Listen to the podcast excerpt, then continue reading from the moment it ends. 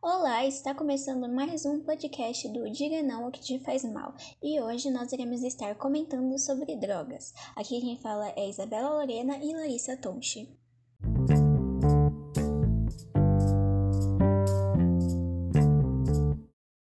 Oi, gente, aqui quem fala é a Larissa. E bom, o uso da maior parte das drogas provoca, em primeiro momento, efeitos muito positivos com sensação de bem-estar, felicidade e coragem.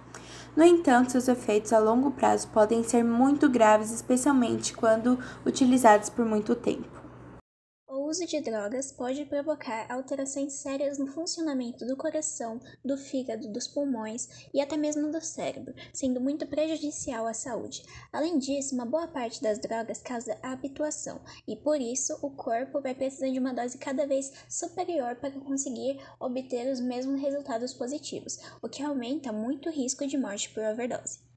Agora eu irei citar os principais tipos de drogas. Existem drogas lícitas e drogas ilícitas. As drogas lícitas são as que você pode comercializar, como cigarros, bebidas alcoólicas e medicamentos. Já as drogas ilícitas são aquelas que têm a sua venda proibida, como maconha, crack, cocaína e êxtase.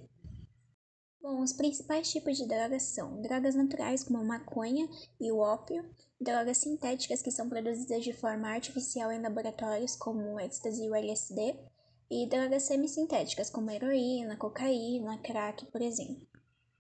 Além disso, Isabela, as drogas ainda podem ser classificadas como sendo depressoras, estimulantes ou perturbadoras do sistema nervoso. Independentemente do tipo de droga, o mais importante é tentar abandonar o seu uso. Para isso, existem vários tipos de programas de vários meses que procuram ajudar a pessoa a resistir à vontade de consumir a droga. Bom, e os efeitos causados pelas drogas? Bom, os efeitos das drogas podem ser percebidos em poucos minutos, logo após seu uso, mas tendem a durar poucos minutos, sendo necessário uma nova dose para prolongar seu efeito no corpo. Assim, é muito comum a pessoa ficar viciada rapidamente. Mas, Isabela, quais são os efeitos das drogas depressoras? Bom, as drogas depressoras como a heroína causam efeitos no organismo como menor capacidade de raciocínio e de concentração, sensação exagerada de calma e tranquilidade, relaxamento exagerado e bem-estar, aumento da sonolência, diminuição dos reflexos, maior resistência à dor, maior dificuldade em fazer movimentos delicados, diminuição da capacidade para dirigir, diminuição da capacidade de aprendizagem na escola e da rentabilidade no trabalho e agora, quais são os efeitos das drogas estimulantes? Bom, as drogas estimulantes, como cocaína e crack, provocam intensa euforia e sensação de poder, estado de excitação, muita atividade e energia, diminuição do sono e perda de apetite, fala muito rápida, aumento de pressão e de frequência cardíaca, descontrole emocional e perda da noção da realidade.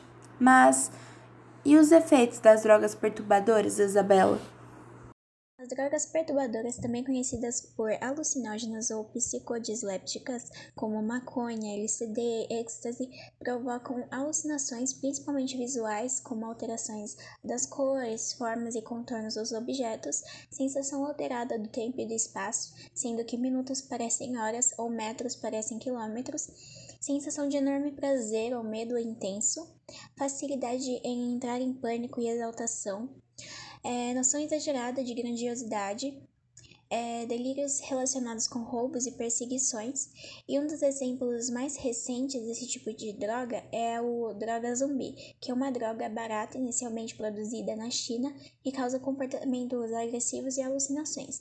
É, existem até relatos de casos em que os usuários dessa droga iniciaram atividades canibais durante o período de efeito desse, dessa droga. Bom, outro ponto que podemos citar é as drogas na gravidez. Os efeitos das drogas na gravidez podem ser observados na mulher e no bebê, e pode levar a aborto, parto prematuro, restrição do crescimento, baixo peso para a idade gestacional e malformação congênita. Depois do nascimento do bebê, este poderá sofrer uma crise de abstinência das drogas, pois o seu organismo já estará viciado. Nesse caso, o bebê poderá apresentar sintomas como chorar muito, ficar muito irritado e ter dificuldade para se alimentar, dormir e respirar, assim necessitando de internamento hospitalar. Mas então, gente, foi isso. Né? Por fim, espero que tenham gostado e até a próxima. E lembre-se, digam sempre não às drogas.